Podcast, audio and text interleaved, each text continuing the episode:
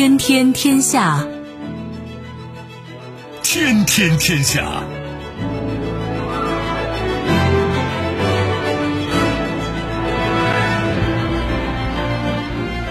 历史穿行者，新闻摆渡人。各位好，我是梦露。您正在选择收听的是《天天天下》，和我一起陪伴大家的还有本节目评论员重阳。世界纷繁复杂，新闻随时发生。今天的《天天天下》，您将听到：终有今日，北斗三号全球导航系统正式开通；似有隐中，欧盟以从事网络攻击活动为由制裁中方实体和个人。态度犹疑，特朗普想推迟大选，成众矢之的后改口。一意孤行，世贸组织总干事辞职，美国执意要求本国人代理。欢天喜地，印度五架阵风战机到货，又扯上中国。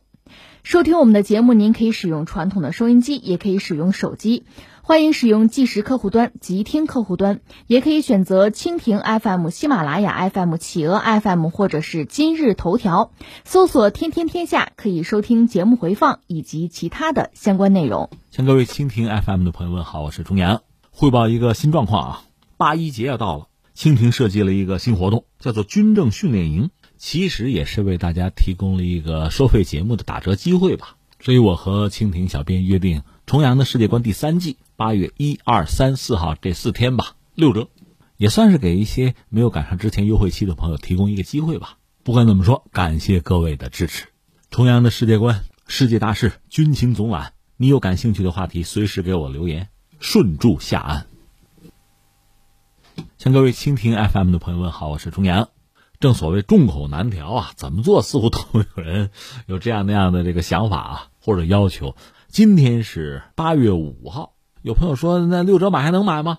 那就不能了。况且这样打折，我始终心里边有一个过意不去，就是之前，呃，最早支持我的节目那批朋友，人家全家购买的，人家还没有说什么呢。蜻蜓的小编也说，咱们得选一个更合适的方式哈，要不六五折？八月的五六七三天，重阳的世界观六五折，重阳的世界观，世界大事，军情总览，你有感兴趣的话题，随时给我留言，顺祝下安。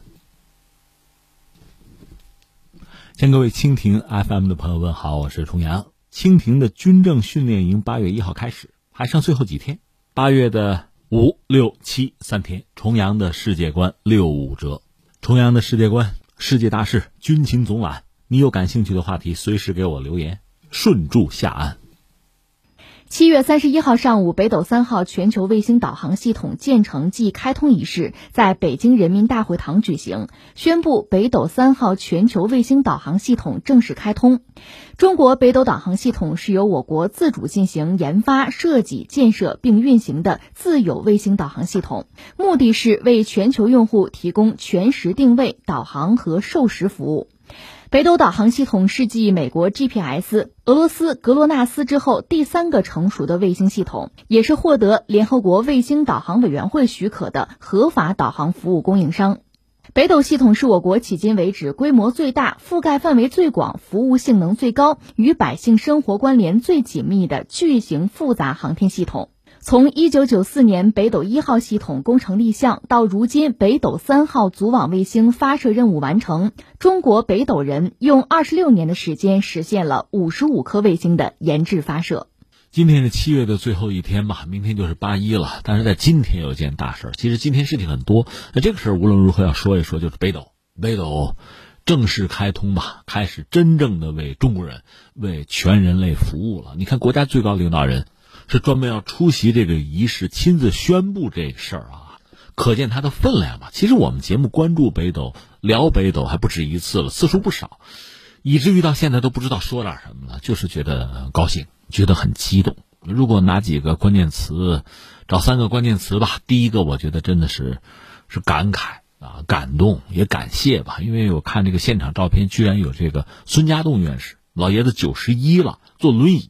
专门要见证这个时刻，这位老人家我是有幸见过、采访过他，很爽朗一个人，有点东北口音，和国内很多就同龄的科学家不一样。他是在当时苏联留学，他也是为了国家的发展吧，为了事业的需求，多次变化自己的专业。我还记得他给我讲过一个事情，有一次我们打一个卫星上去，不是很成功，需要调整卫星的一个姿态，因为你长期不调那个姿态，这卫星有一面冲着太阳，时间长了不就烧了吗？要不要调？调也有风险。他是认为需要调，结果有人居然给他一张纸，说你签个字吧，什么意思？你承担责任呗。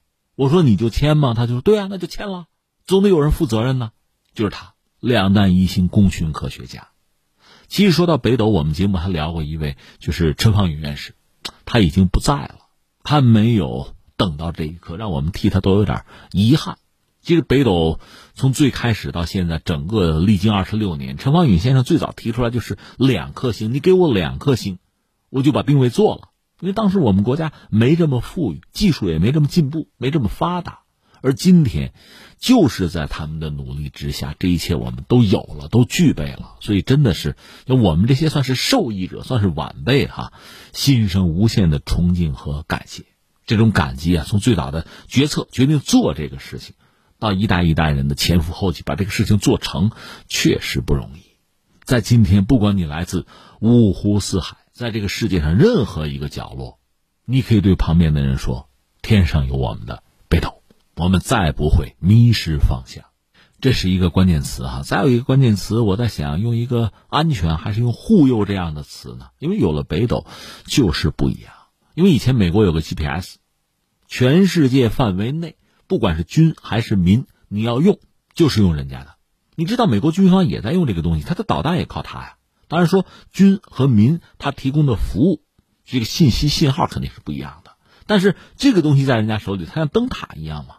好比说我有导弹，我打得远，就要用它来指引方向。如果它停止服务，不给你服务了，你想你是什么后果？其实这算好的。如果人家给你错误的服务，你的导弹会打到哪里去？你想过没有？另外，有了这个东西，他的盟友、他的马仔、他的白手套，都可以使用啊。谁拥有这个东西，谁的导弹可以打得更准。而如今我们有了，我们完整的拥有了，而且我们的远洋的商船队、我们的舰队都可以靠它，我们的朋友也可以靠它，在整个世界，这还没有说它对于我们国家经济社会发展各个领域的建设啊，能够提供的帮助。这就不一而足了。那再找一个关键词，我觉得真的是人类。在历史上，中国是对人类啊，对世界做出巨大贡献的国家。大家动辄一提就是四大发明，其实我们的贡献远远不止于此。现在很多学者啊，对历史做更深入啊、更透彻的研究，他们会看到，即使是在古代中国，我们的是一个农业文明吧。有人讲朱元璋，朱元璋治理这个国家，他是希望自己的臣民像植物一样。挖个坑种在那儿就不要动，但即使如此，在中国古代还是有很发达的商业。我们的商人，我们的商船，在能力所及范围之内，我们是不辞劳苦啊。而且就说是明清，当时我们主要的货币就是白银啊。中国是一个贫银的国家，没什么银矿。实际上，明清的时候，我们使用的银子，这个货币啊，从哪儿来？西班牙为多，西班牙又从哪儿来？从殖民地啊，从拉美啊。所以，这种全球化早就已经开始了。这我扯远了。我想说，我们整个中国很庞大的一个经济体，哪怕是在古代啊，对这个世界的贡献呀、影响啊，有的是我们早就意识到的，有的是整个世界还没有真正察觉的。但是，我们也知道，在近代，中国积贫积弱，你对这个世界还能有什么像样的贡献？很难了，因为你生存都是问题了。但是，如今一切已经改变，中国正在对这个世界。对整个人类吧，提供更多的产品啊、服务啊、创新啊，北斗是一个很经典的例子。这是我们对人类的一个贡献。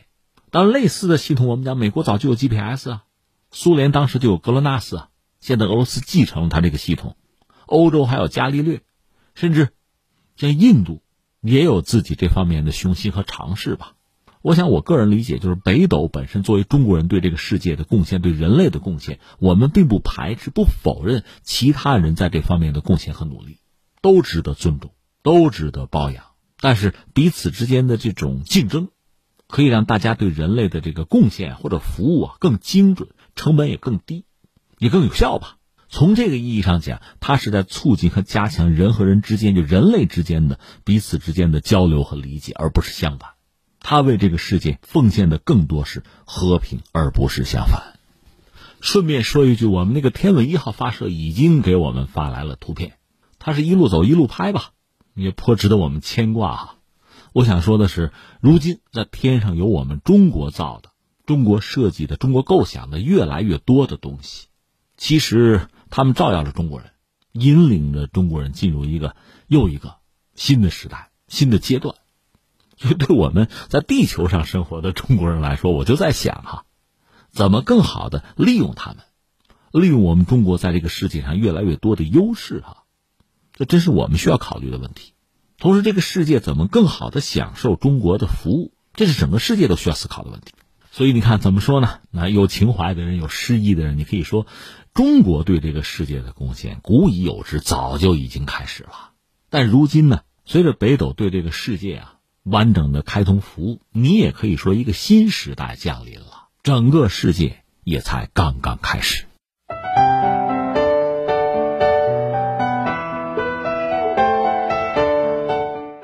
中国驻欧盟使团发言人日前就欧盟以网络攻击为由制裁中方有关个人和实体答记者问。有记者提问：七月三十号，欧盟方面以从事网络攻击活动为由，决定对包括中方个人和实体在内的有关人员和机构实施制裁。这是欧盟首次针对网络攻击使用制裁工具，中方对此有何评论？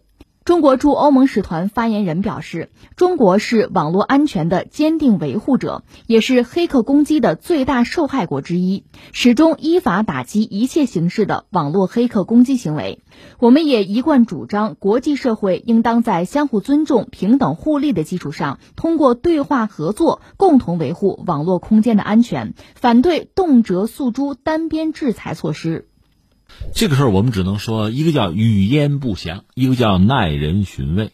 呃，事儿就是七月三十号，欧盟方面，它实际上是第一次啊，欧盟首次针对网络攻击使用制裁工具，制裁的包括俄罗斯、中国和朝鲜吧。这里面俄罗斯是主角，就是说制裁他的个人和实体相对多吧。待会儿我再解释啊。中国方面有个回应，就是中国驻欧盟使团的发言人讲，中国是网络安全的坚定维护者，也是黑客攻击的最大受害国之一，始终依法打击一切形式的网络黑客攻击行为。中方也一贯主张，国际社会应当在相互尊重、平等互利的基础上，通过对话合作，共同维护网络空间的安全，反对动辄诉诸单边制裁的措施。那这事怎么看呢？第一个，我们要说这是欧盟第一次吧，祭出这个法宝哈，就是和网络犯罪有关的一个制裁行动。它制裁措施包括实施什么旅行禁令啊，啊，冻结资产呢，同时禁止欧盟的人员，呃和实体向被制裁对象提供资金啊等等。这里面我们说主要是俄罗斯，至于中国方面呢，欧盟方面语焉不详，有法国的媒体讲是中国的一个公司。说是被控支持从全球跨国公司窃取商业敏感数据的网络攻击，叫所谓云端跳跃行动吧。还有两个涉嫌参与的中国人，是连带遭到制裁。不过目前看，就欧盟这次就七月三十号宣布的这次对俄罗斯和中国负责开展或参与各种网络攻击的六名个人和三个实体实施制裁，最引人关注的就是俄罗斯。其实这是一段旧事啊。那得是在五年前了，就是俄罗斯和德国之间有这么一档子事儿，说德国的联邦议会遭到黑客攻击，他们认为是俄罗斯干的，所以他们之前发起欧盟对俄罗斯要进行团结制裁。当然，对德国来讲，这算申请，就要求欧盟国家一致嘛。实际上，欧盟二零一七年就通过了网络制裁机制吧，那德国就申请嘛，申请成功，就是欧盟对俄罗斯要做制裁。那德国方面就指说是俄罗斯的总参谋部的谍报总局，就格鲁乌啊，在二零一五年的五月，是用一种特工病毒入侵了德国联邦议院的计算机，这样呢，包括默克尔的电脑，这都入侵了。这是针对联邦议院的最大规模的网络攻击，这个导致整个德国联邦议院的那个计算机体系吧进行大修。那德国司法部还有一个对俄罗斯的一个叫做德米特里巴宁的逮捕令。就说他是那次黑客攻击的很重要的一个嫌疑人，默克尔说是有确凿的证据证明俄罗斯参与了这个黑客攻击，俄罗斯当然是否认了。俄罗斯方面有媒体讲说什么呢？这事儿得赖英国和美国呀，是英美的情报机构让德国确认是俄罗斯进行了黑客攻击。事儿说清楚了哈，然后我觉得还有一些值得我们思考和感慨的，一个是什么呢？就是欧盟在网络攻击这方面，就是欧盟网络制裁和相关的规范，他们确实一直在研究。实际上，去年十月底，欧盟安全研究所还有一个所谓叫“银河护卫队”欧盟。网络制裁和规范的报告，这个报告你可以在网上查到中文版啊。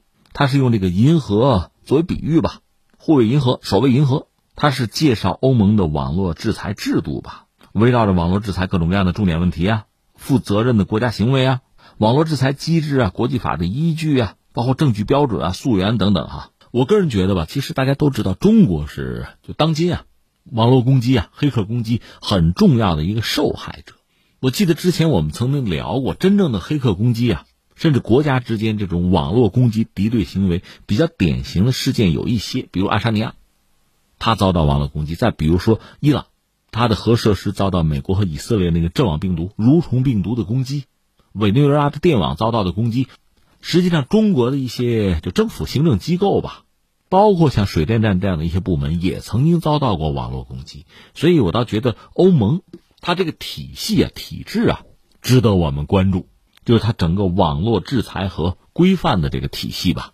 所谓他山之石可以攻玉啊，对维护我们的网络安全，包括国际间合作，其实就参考参考他们的这个制裁体制、制裁规范，可能与我们是有益的。那第二，我们说，其实欧盟打击这种网络攻击啊，去年其实就已经开始了，去年五月份吧。就针对网络攻击发起者实施制裁，那次被认为是欧盟首次对网络攻击采取惩治措施。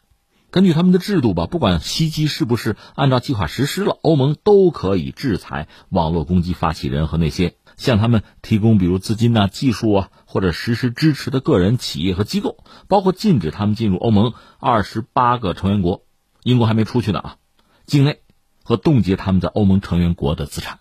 其实这就说到前两年我们都关注的一系列事件，其实还是欧盟和俄罗斯之间的博弈，或者叫西方吧，把美国也拉进来，西方和俄罗斯的博弈。因为你看英国那个什么斯克里帕尔事件啊，之后禁止化学武器组织的网络又受到入侵，倒没有成功。这个组织之前调查过，呃，俄罗斯那所谓前情报人员斯克里帕尔遭人投毒那个事件，另外包括叙利亚政府是否在内战期间使用化学武器，他们调查这些。那他们的网站遭到攻击，西方一些国家指认说俄罗斯是攻击主使，所以后来荷兰政府就驱逐了多名俄罗斯的所谓情报人员，而英国政府表现很积极，还要推动所谓遏制网络攻击，认定从全球视角看网络攻击的规模和严重性在呈上升态势。所以我理解，包括这次欧盟的这个行动，首先是针对俄罗斯的，因为双方的积怨是由来已久啊。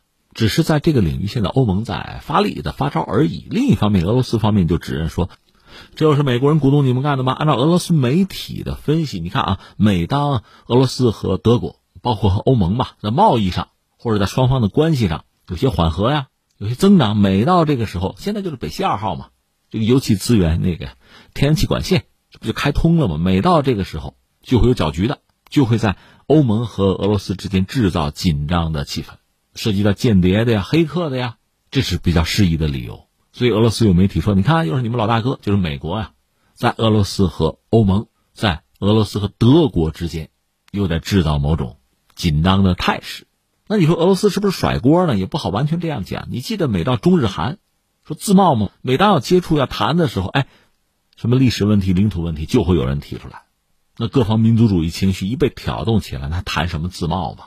所以这样的故事、这样的桥段多了，你不得不多个心眼，多一个问号。但是我们还是愿意把这次欧盟的这个行动啊，看作是俄罗斯欧盟之间传统的一些问题积累的一些问题啊，欧盟方面做出的一个反应、表达的一个态度。那你说中国呢？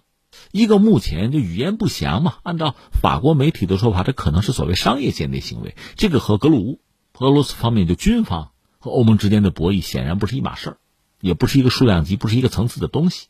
另一方面，按照中方的这个表态呢，双方在防止黑客的攻击啊，抵制网络攻击，在这些领域可能还是有合作的可能。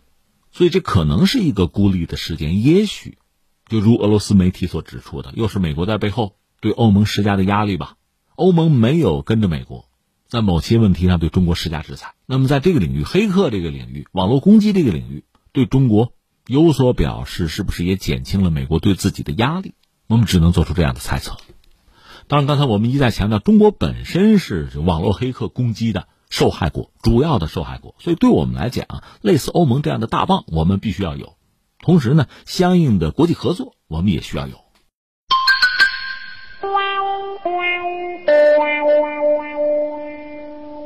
当地时间三十号，美国总统特朗普建议推迟二零二零年美国大选。在数小时之后的记者会上，他又改了口风。特朗普三十号在白宫记者会上表示，他不想推迟投票，但是仍然担心数百万张邮寄投票会引起问题。他说：“我想要选举和结果，我不想拖延，但是我也不想在等待三个月之后才发现选票都丢失了，这样选举没有意义。”发言中，特朗普引用了日前美国媒体的报道内容，提到存在邮寄选票送达延迟的潜在问题，可能会花费数周、数月甚至数年才能够解决问题。特朗普说：“我想看到大选日期更改吗？不，但我不想看到歪曲的选举。”当地时间三十号，特朗普在社交平台推特发文表示：“全民邮寄投票不是缺席投票，这很好。”但二零二零大选将是历史上最不准确和最具欺骗性的选举，这将使美国非常难堪。推迟大选，直到人们能够恰当的、安心的、安全的投票。此言论引起了美国媒体的关注，外界认为特朗普建议将大选推迟。这又是美国的消息吧？呃，聊特朗普这事儿之前，先扯两句美国目前的状况。一个是二季度的数据出来了，它 GDP 跌的厉害，百分之三十二点九啊，负数啊，这是它二季度 GDP，这叫重挫。就这个数字三句话，第一个，这是意料之中吧？这不是我们意料啊。之前包括美国的经济学家就说，反正二季度难看啊，这我们做好思想准备啊。第二个呢，跟中国没有必要比，因为中国是正数。那么实际上，我们复产复工比它早，它到现在疫情没有控制住嘛，所以没什么可比性。第三呢，一定要比的话，可以参照一下德国，德国是负数啊，十点多，就百分之十吧，负数啊，而美国是百分之将近百分之三十三，这个确实，哎呀，很难看哈。这是一个，再一个是什么呢？疫情，疫情它现在死亡病例已经突破十五万，再就是日增的话还是七万，就这么个状况。所以在这个背景之下。那特朗普选情确实告急，这很正常。你看，我们身边也有这样的人，甚至有一些单位、企业的领导，他不这样吗？你看，这单位的成绩都是我的，好，那单位如果出了问题，是不是也是你的呀？特朗普就是这个逻辑吗？之前你看我把美国搞得多好啊，我的增长率高，我的股市好，我的就业率也好看，这都是你的成绩，对吧？那都算是你的功劳的话，那么现在这些数都掉下来的话，责任也是你的，你想过没有啊？你不能拈轻怕重啊！再说这些事儿，你甩锅你推是推不掉的。所以特朗普现在这个选情确实堪忧吧？我们也讲过，美国目前的大选吧，其实泾渭分明。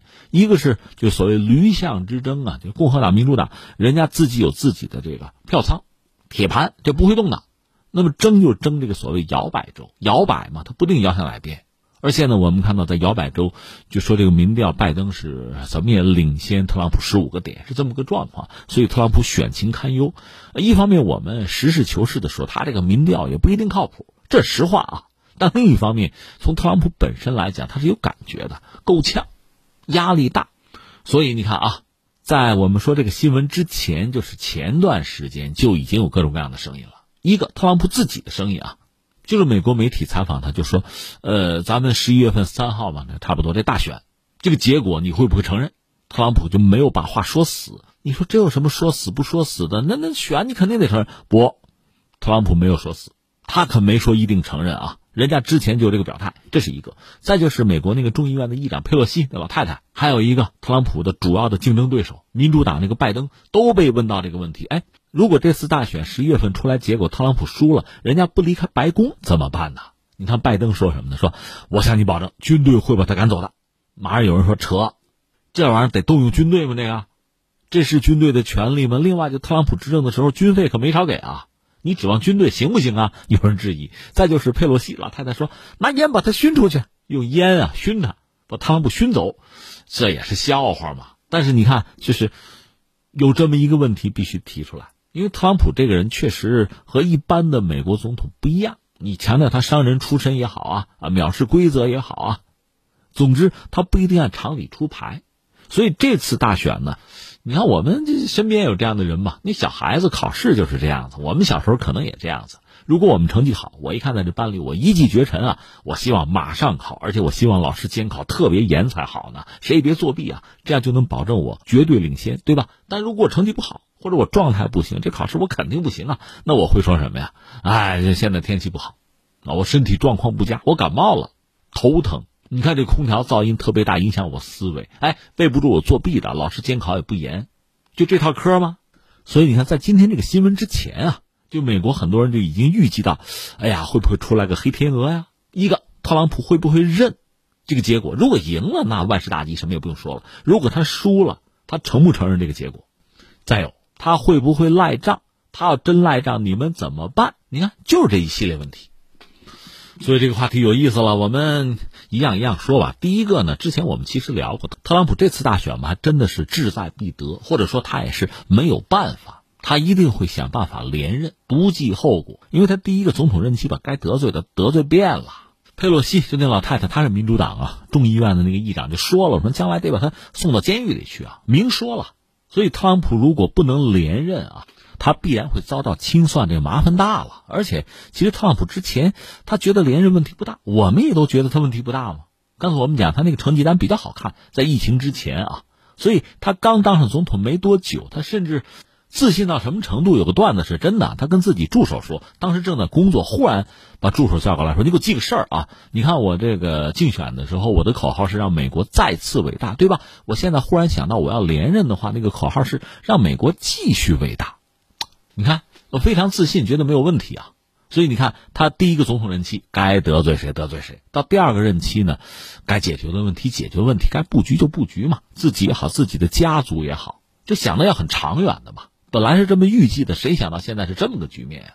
所以他恐怕会想尽一切办法争取连任，因为不连任的话，可能下场会比较悲惨。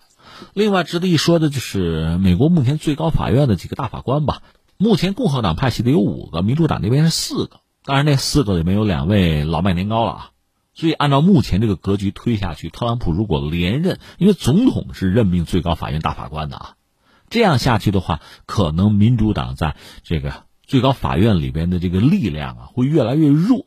这就不是特朗普干四年的问题，可能是未来非常久的一个时段里边，民主党都没有办法翻身，没有话语权了。因为大法官是终身的，干到死的。所以民主党也要志在必得呀，所以双方这叫硬碰硬，争的是摇摆州啊这是一个格局。再就是我们看特朗普最近做了什么啊？一个是和中国打贸易战，疫情爆发之后就一直甩锅中国，即使在目前美国疫情如此严重的情况下，继续和中国死磕，应该是一再突破底线吧。坦率讲，传统的美国的政客、美国的总统不这么干的，对苏联都不是这么搞的，特朗普就都干了。因为他觉得打中国牌可能能够有助于自己的选情吧，我们这么理解他的这个作为啊。但是现在看来效果不佳。而至于国内的疫情啊，说到疫情很有意思，不是有一个顶级的传染病专家福奇吗？他看不上，他不喜欢，因为夫妻说话他不爱听啊，是给自己减分啊。而现在在美国比较火爆的，被媒体称作是特朗普最喜欢的一个医生，也不知道从哪冒出来的，有人扒出来说这位叫做史黛拉·伊曼纽尔。这位医生是出生在喀麦隆，属于这个传教士和家庭儿科医生吧的，女士啊，在尼日利亚一个大学拿到这个医学的学位，在美国有个小诊所，还开了一个小礼拜堂，就这么一个就身份比较复杂的人物吧。有人扒出来，这位大夫就特朗普比较认同的这位大夫，说过一些什么啊？说外星人的 DNA 可以治病。说某些妇科疾病是因为睡梦中和恶魔和女巫发生关系，这就这位大夫啊，特朗普比较认同。所以在这么一个格局之下，你说美国的疫情会怎么样？恐怕谁也不会觉得乐观吧。所以你看手里没有几张像样的牌了。而且刚才我们讲二季度的这经济数据跌了百分之三十多，他是说三季度会反弹，三季度反弹，我个人觉得可能性还比较大，因为美国毕竟强行的复产复工了。但是你能反弹多少？能到正数吗？就美国现在这个状况，谁也不敢说。再说远水不解近渴呀。那你再比如朝鲜问题，特朗普等于也算挥动橄榄枝啊，再见个面呗。结果朝鲜那边金正恩那边人 不见了吧？你就是想让我给你助选嘛？这有什么意思吗？当然也有人比较焦虑，说特朗普会不会病急乱投医、铤而走险啊？比如说发动战争、挑起战端。我个人觉得也很难吧？你跟谁干一仗啊？我们拿伊朗做一个坎儿啊，伊朗他都没敢动手。因为说到底，不是说伊朗的军力有多么强，你一旦陷进去，你这脚拔不出来啊！你比如在伊拉克、在阿富汗，那美军一脚踩进去都十年以上啊，所以打伊朗恐怕也是这么一个局面。如果你的目标是比伊朗更强的国家，甚至是大国的话，战端一旦开启，结果可就不是你能预料的，节奏啊、范围啊，也不是你能够掌控的。你说打个闪电战，打个漂亮仗，那倒是可以加分，没有合适的对手吧？再说谁愿意配合你啊？你想时间稍微长一点，拖的时间长啊，再死死人，一个是大选你赶得上赶不上，这个加分能不能得？再就是劳民伤财，大家会骂的，民主党也会撤走的。那你说打一个小的，那不解决问题呢？所以一方面我们只能说，这个世界需要警惕某些人铤而走险，但另一方面恐怕也依然是远水不解近渴，解决不了实际的问题。也就未来不到一百天了。甚至有人算嘛，十一月初美国大选往前推四十天之内，特朗普会不会孤注一掷，搞个什么战争行动，搞个动作？如果真是那样的话呢？一个是美国大选都有可能真的被推迟，战争嘛。可是我们开个玩笑，朝鲜战争打三年，当年中国抗日战争打十几年，那美国真跟某国甚至某大国打起来、耗起来了，那美国就不大选了？而且你有把握推迟大选你就能赢？所以算来算去吧，还是国内可能好解决。你跟其他大国过招啊，指望人家给你助选更难。那在国内怎么办呢？直接发推特，说要不咱推迟大选吧。他的理由也很简单，说你看现在这个状况吧，有可能是什么呢？大家通过这个邮寄的方式寄选票，这万一有作弊呢？这假的呢？那咱能接受吗？我深表怀疑啊。他表达这么一个态度，实际情况是什么呢？确实因为疫情的原因吧。美国这次大选呢，邮寄选票可能成为很多人的选择，就不是去投票站了。但是很多人又判断呢，就是这种传统的方式可能让拜登会占便宜，所以特朗普本来就觉得拜登现在选情比自己可能要好看一点啊。再就是这种投票方式又不利于自己，他一个是要表达一个怀疑，那先垫个话嘛，先埋个伏笔嘛。如果将来十一月份真的自己输了，你看我说过了，我考试成绩没有问题啊，那老师监考不严，他们作弊。把话先放在这儿，就找个辙嘛。另一方面就是能不能推迟啊？你说这怎么可能？因为美国嘛，什么时候大选怎么大选，这总统定不了，这是人家国会的事儿。而且那是佩洛西在那盯着呢，怎么可能让你推迟？所以特朗普这个话吧，一个呢，我觉得还是一个伏笔，为将来如果出意外呢，先垫个话。另一方面，你是一个试探，结果这个试探当然很不成功。不光是民主党反对，连他所在的共和党很多人也不认同。一方面，大家承认，嗯，寄选票可能是个问题，但是推迟肯定不合适，这话不该你说啊。那然后他就收回了，说你看我也不想推迟啊，这不是怕作弊吗？现在就是这么一个状况。那接下来我们如果推演的话，刚才我们说了，在十一月份他们大选之前，特朗普有没有可能搞一个突然的行动，一个让世界感到意外的行动，甚至军事行动？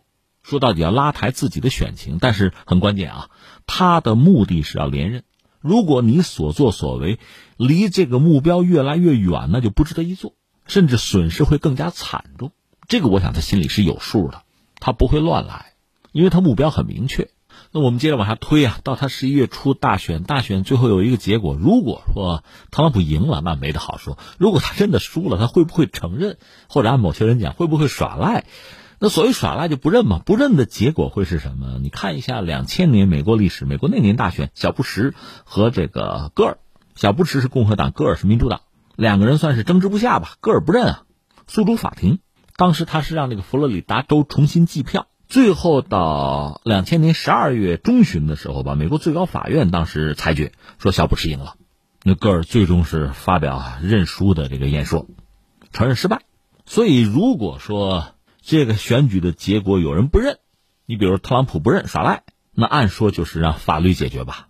我们讲目前他九个大法官，共和党这边的五个，民主党那边四个，估计那就会争起来旷日持久吧。甚至有人讲，这能不能做出对拜登有利的裁决都很难讲。那如果真到了这个地步，又会怎么样呢？会不会有俩总统啊，各自宣誓就职啊？这个我们只能说也是一个悬念吧。所以我们说，目前就今天看到特朗普这个算是一个试探啊。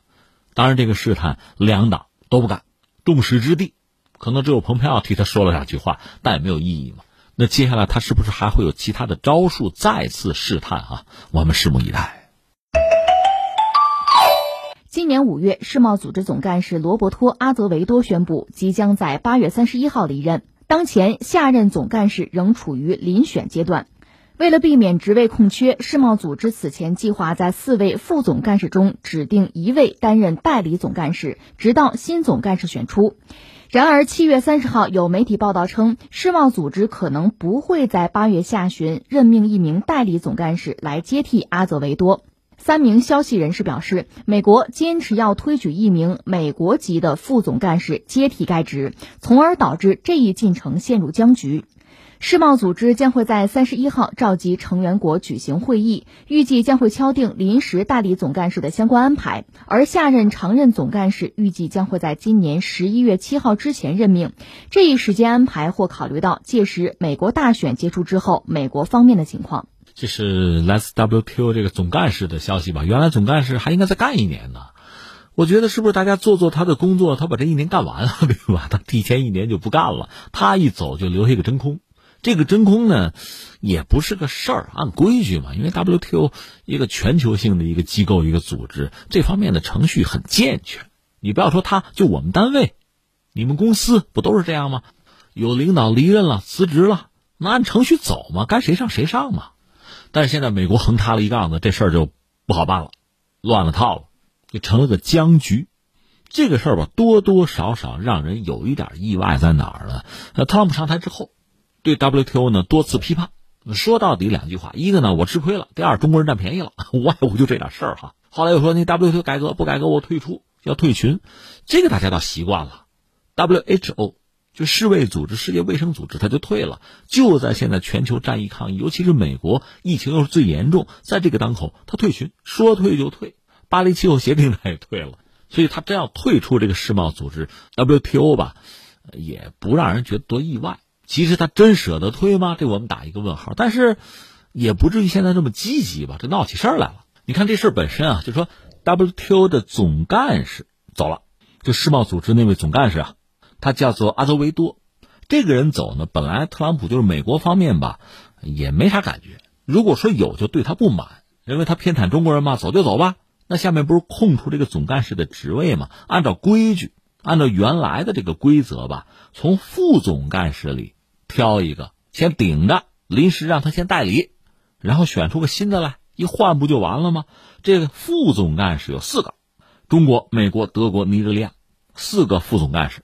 原来据说是一个德国人上位，其实这个应该是大家都能接受的一个状况，因为中美是全球第一、第二大经济体，而且现在不大对付，在经贸上尤其如此吧。所以说 WTO 你真的让中国也好，美国也好，哪一个副总干事做这个代理总干事似乎都不太合适，那就让那尼日利亚的或者德国人上来不就完了吗？说的是德国人，中国也没意见。美国人不干，说不行，得让我这个来。那你想，你把你这位扶正，德国人能干吗？中国人能干吗？这不就僵在这儿了吗？说起来，成也萧何，败也萧何吧。要说 WTO 就世贸组织吧，它前身是那个 GATT 关贸总协定。这说起来，美国在它的成立啊，整个这个进程之中，还是发挥了很关键的作用。这个我们要承认。而且，这个组织本身毕竟是把全球非常多的经济体是放到一个平台上。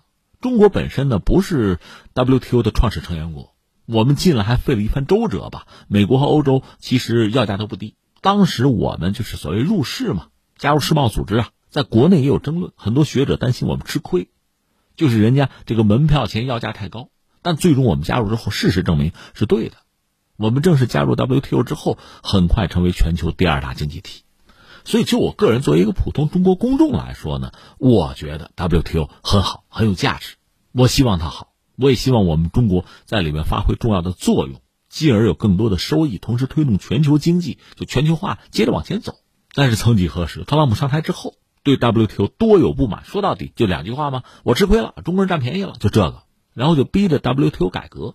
你说这个改革吧，其实什么时候它都有必要，但是它得往好里改。什么叫好里改？你效率得高吧，更加公平公正吧。但是恰恰是那个争端解决机制被美国人给搞得停摆了。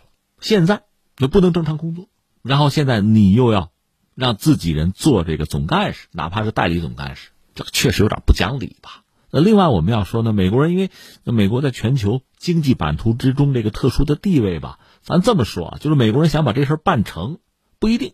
那很多领域都是这样，不管是经贸还是国际政治。比如说联合国五常，他有一个提案，那五常嘛，其他人谁否了他，他也过不去。所以说，他想办的事儿不一定能办成。但是呢，他不想让办成的事儿，他恐怕也真就办不成，因为他有弃权票嘛，就这个意思。所以涉及到 WTO 呢，他在里面确实有起很大的、很关键的作用吧。如果他现在阻止这个德国人上位，还真就上不去。所以现在我们知道，这四个副总干事还是各安其位吧，在原来的位置上接着干吧。那这个总干事怎么办？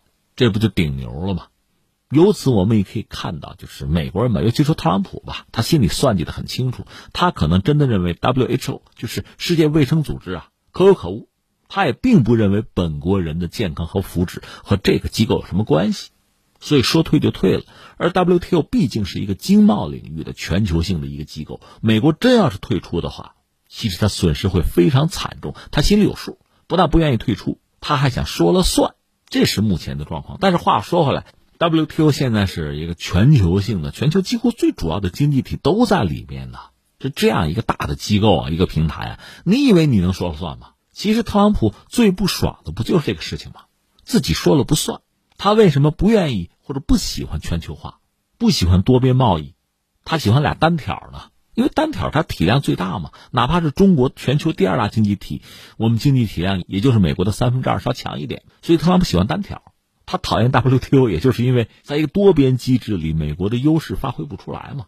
但是最终你看，他并不想放弃 WTO，他不想退出，他希望在里边让自己的利益最大化。其实我记得罗斯。就美国商务部长曾经提醒他不要退群，在这里边咱是占便宜的，咱们打官司胜的多输的少。这个特朗普心里其实也清楚，但是他把局面搞到如此混乱的地步，可真的是不好收拾了。也许大家只好等等什么呢？等十一月份看看美国大选吧。如果这哥们下台了，可能问题就好办了。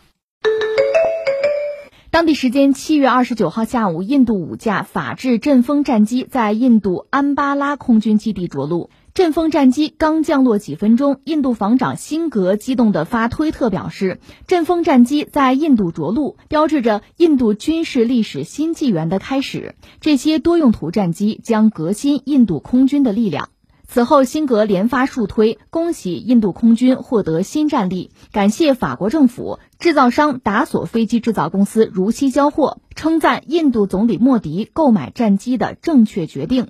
其中一条推特还表示。我想补充的是，对于印度新的空军力量，如果有人需要感到担心或者想要批判一番，那一定是想要威胁我国领土安全的人。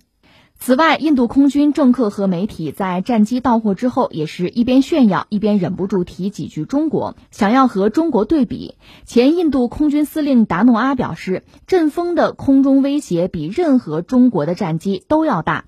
印度时报表示，流星导弹据称是世界上最好的一对一空战导弹。巴基斯坦和中国目前没有任何同级别的导弹。哎呀，印度军方喜提哈，喜提。法国阵风战斗机啊，法国造的飞机，啊五架啊，当然说还有还有三十一架，他一共买了三十六架啊，剩下得等啊。这个事儿怎么说呢？我们一样一样说吧。一个是说飞机，然后我们再说说印度的这个飞机啊，然后我们再说点别的，一样一样说。先说这个飞机，飞机应该是好飞机，阵风战斗机还是很有名的。呃，但我们这并不是军事节目，聊它呢，其实大家看看。就在航空业啊，军用航空业的江湖，我想聊的是这个。就说到欧洲，英国现在已经脱欧了。之前英国也是欧共体的成员国，在整个欧洲里边比较重要的啊，就是工业大国，英国得算一个，法国算一个，德国也得算。尤其在二战的时候，德国航空工业那很牛的。关键是后来它是个战败国，所以在这个领域相对就很低调，也不好领衔。所以法国和英国呢是在就是欧洲啊，欧盟也好，欧共体也好，这里边最主要的航空业的大国。那大国意味着什么呢？意味着争啊，冲突啊。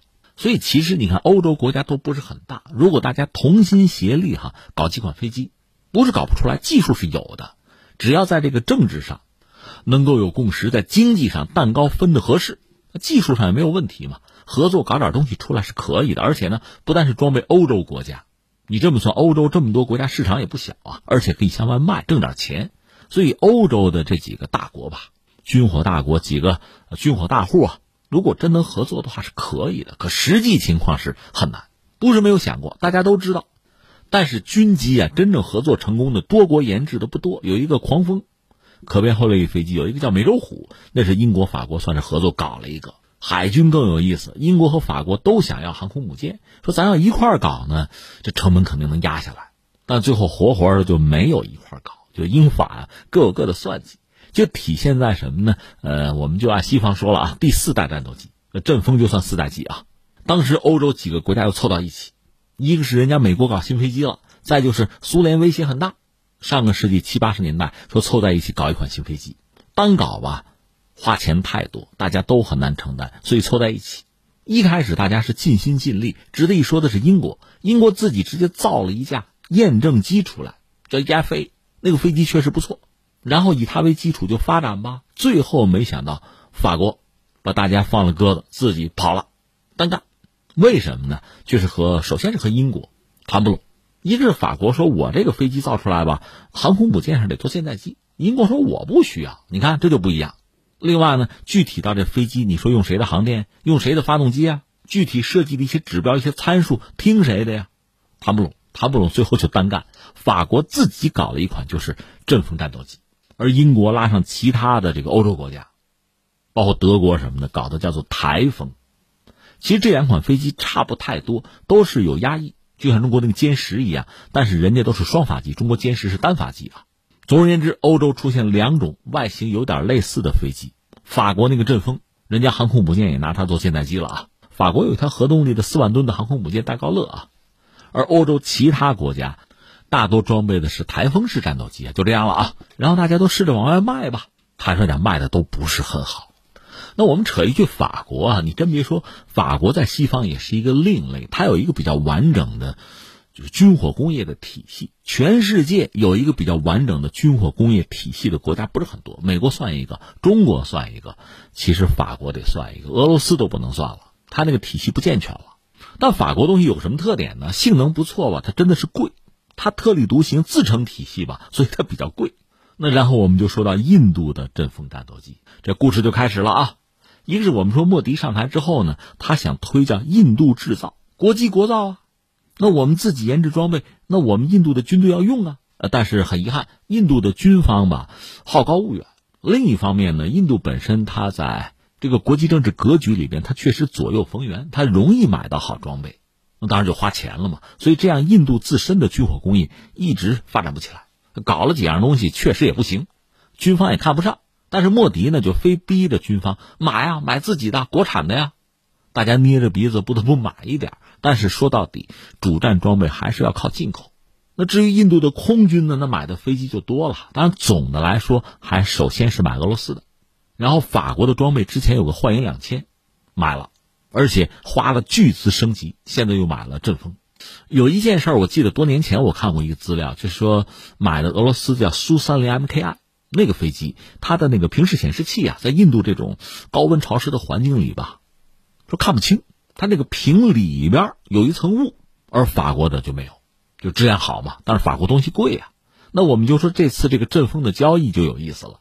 最早呢，莫迪说咱们能不能国机国造啊？或者说引进法国的生产线啊，至少换一两千生产线拿过来啊。那阵风可不可以啊？法国那个公司叫达索，很有名的啊，达索公司。法国其实真正的这个军火大户啊，造战斗机的就这一家，达索不干，说你们这个工艺质量不行，你会砸我的牌子。你真要是这么搞的话，我不给你背书啊，这事儿我可不保准你东西能做成啊。就到这个地步。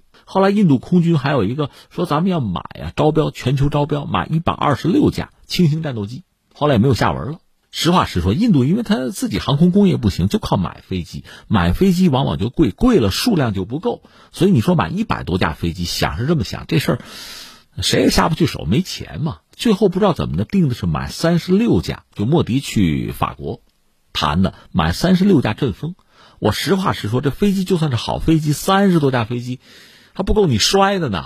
一个是量就不够，另外更奇葩的是价格。你知道他花多少钱吗？大概算一下，他一架阵风啊，法国阵风，咱用美元算啊，两亿多美元一架。而现在呢，美国那 F 三五隐身飞机啊，最低价能压到八千万美元啊。实际上，阵风比 F 三五得落后一代吧？那法国人很高傲，说不不到不到，那半代啊，价钱差这么多。呃，最近呢，这五架飞机到了印度之后，当然举国上下就高兴嘛，就吹嘛。拿它和谁比呢？和中国的那个歼二零隐身机比，以至于法国的达索都不高兴，说你这不黑我吗？说我们这个飞机啊有一定的隐身能力，但是不是专业的隐身机啊，不是五代机，你不要拿它跟歼二零比，没法比。这是人家达索的态度。更逗的是印度方面呢，这个飞机说买过来之后吧，要改进，改进呢，你说自己有本事你改吧，不用以色列的设备来改，然后需要法国的厂商再整合，这就要耽误时间了。而且实际上，他第一架达索向印度交付的这个阵风战斗机，去年十月份就交了。那个垂尾上有编号 RB 零零幺，所有的测试啊、集成啊，都是在这架飞机上进行。这架飞机没有交呢，是最后一架抵达印度的战斗机，早着呢。你现在把这五架拿来没有用，得等那架飞机整个测试啊、改进啊出结果，这五架飞机就是运到印度，这五架才能真正考虑形成战斗力。等。等到什么时候，那谁知道，对吧？而且加上这款印度大概空军吧，现役的战斗机型号七个了，有一个国产的是光辉啊，剩下的都不算是自己的飞机，所以这就非常麻烦了。刚才我们讲，除了达索对印度方面这种自夸啊不满，觉得是高级黑，印度它还有反对党呢。莫迪是人民党啊，反对党就是国大党拉霍尔甘地，他在社交媒体上直接质疑这个交易。提了几点吧，那也是刀刀见血哈。一个就是价格贵，刚才我们讲了；还有一个是什么呢？整个购买的程序不对。说是买三十六架阵风战斗机是通过印度的首富，就是莫克什安巴尼啊，通过他的弟弟安尼尔安巴尼，他旗下的一个私人公司来运作的。按说这种就国家之间的军方的交易嘛，你怎么也得通过国营企业，就是那个印度斯坦航空公司，你应该通过他呀。哪儿冒出来个私人公司把这事办了？这里边有什么猫腻啊？又那么贵，然后那家私人公司还破产了，所以拉伙干地就反对派就指责说你这不对呀，你这程序有问题，这里边有什么黑箱操作吧？刀刀见血，所以你看我们这是扯了阵风啊，扯了印度这单阵风的交易，最后我们再说点什么呢？我想起就这两天，孙卫东大使，就中国驻印度的大使啊。他是前两天在一个论坛上有一个讲话吧，当时讲的就是中印关系。他说，中印关系稍有不慎啊，就有打破杯子的风险。那在这个时候，就是印度，你说五架阵风战斗机就高兴成这样，而且动不动就扯着中国，还要和中国比啊，这个心态，我们作为旁观者看啊，觉得确实就比较可笑了。当然，我要说这种民族主义情绪的东西啊，或者说唯武器论的呀，到了最后啊，要立令智昏呢。完全不顾实际情况，就自以为是、刚愎自用，就这种心态。我们坦率讲，我们身边也不是没有这样的人，但最后这种心态会害人害己的。你想，你不要说五架阵风，你就三十六架都拿过来，你就成了宇宙第一了吗？你连隐身机都横扫了吗？这不笑话吗？这除了彰显自己无知，还能说明什么？而印度目前的这个举动确实颇显疯狂嘛。一个是我们说下架多款 A P P，可能还有就中国的 A P P 要下架。接下来是不是连一些传统的中国产品也要下架呀？中国和印度的贸易是不是要彻底脱钩啊？就这一桩桩一件件吧，过于极端。我们就拿美国来说，中美脱钩，美国某些人喊的山响，但真正到做的时候，他会非常小心。甚至高通前两天刚和华为签了一个合作的协议嘛，关于专利的啊，它股价马上就涨了。所以你看，美国人忽悠别人，忽悠的一愣一愣的，忽悠半天，他自己算自己的利益相当精准。忽悠傻小子呢？那你愿意上当，你就准备付出代价吧。更何况区区几架法国的上一代战斗机，就阵风啊，我们不做特别的比较，它顶多和我们的歼十能够相提并论，如此而已吧。再说你又没有自己真正靠谱的航空工业，我都不知道这种比较还有什么实际的意义。所以有的时候你看啊，不肯实事求是看待自己和别人的差距，买一点装备拿了就打鸡血。我们清晰的看到这种状态是多么可笑啊！那我觉得我们自己千万不要进入这个状态，历戒之啊。那与此同时，多说一句，我们走的路是对的，虽然很艰难，但是有自己完整的工业体系，有自己完整的国防，能够自主。包括我们说今天北斗啊，正是向整个人类提供服务，这是我们的成就。这些成就来之不易，但是是真正值得骄傲的，因为这是我们自己的，是靠得住的东西。在这个世界上，绝大多数国家是没有这个能力的。好，以上就是今天天天天下的全部内容。我是梦露，感谢收听，明天再见。